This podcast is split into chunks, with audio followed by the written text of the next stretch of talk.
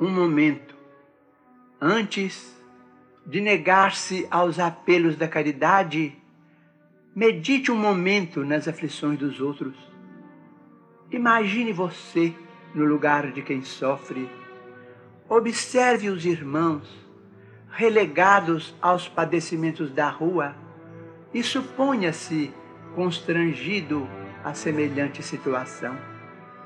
Repare o doente desamparado e considere que amanhã provavelmente seremos nós candidatos ao socorro na via pública.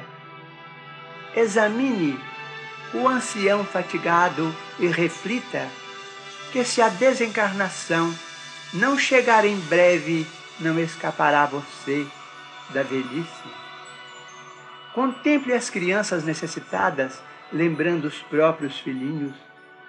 Quando a ambulância deslize, rente ao seu passo, conduzindo o enfermo anônimo, pondere que talvez um parente nosso extremamente querido se encontre a gemer dentro dela.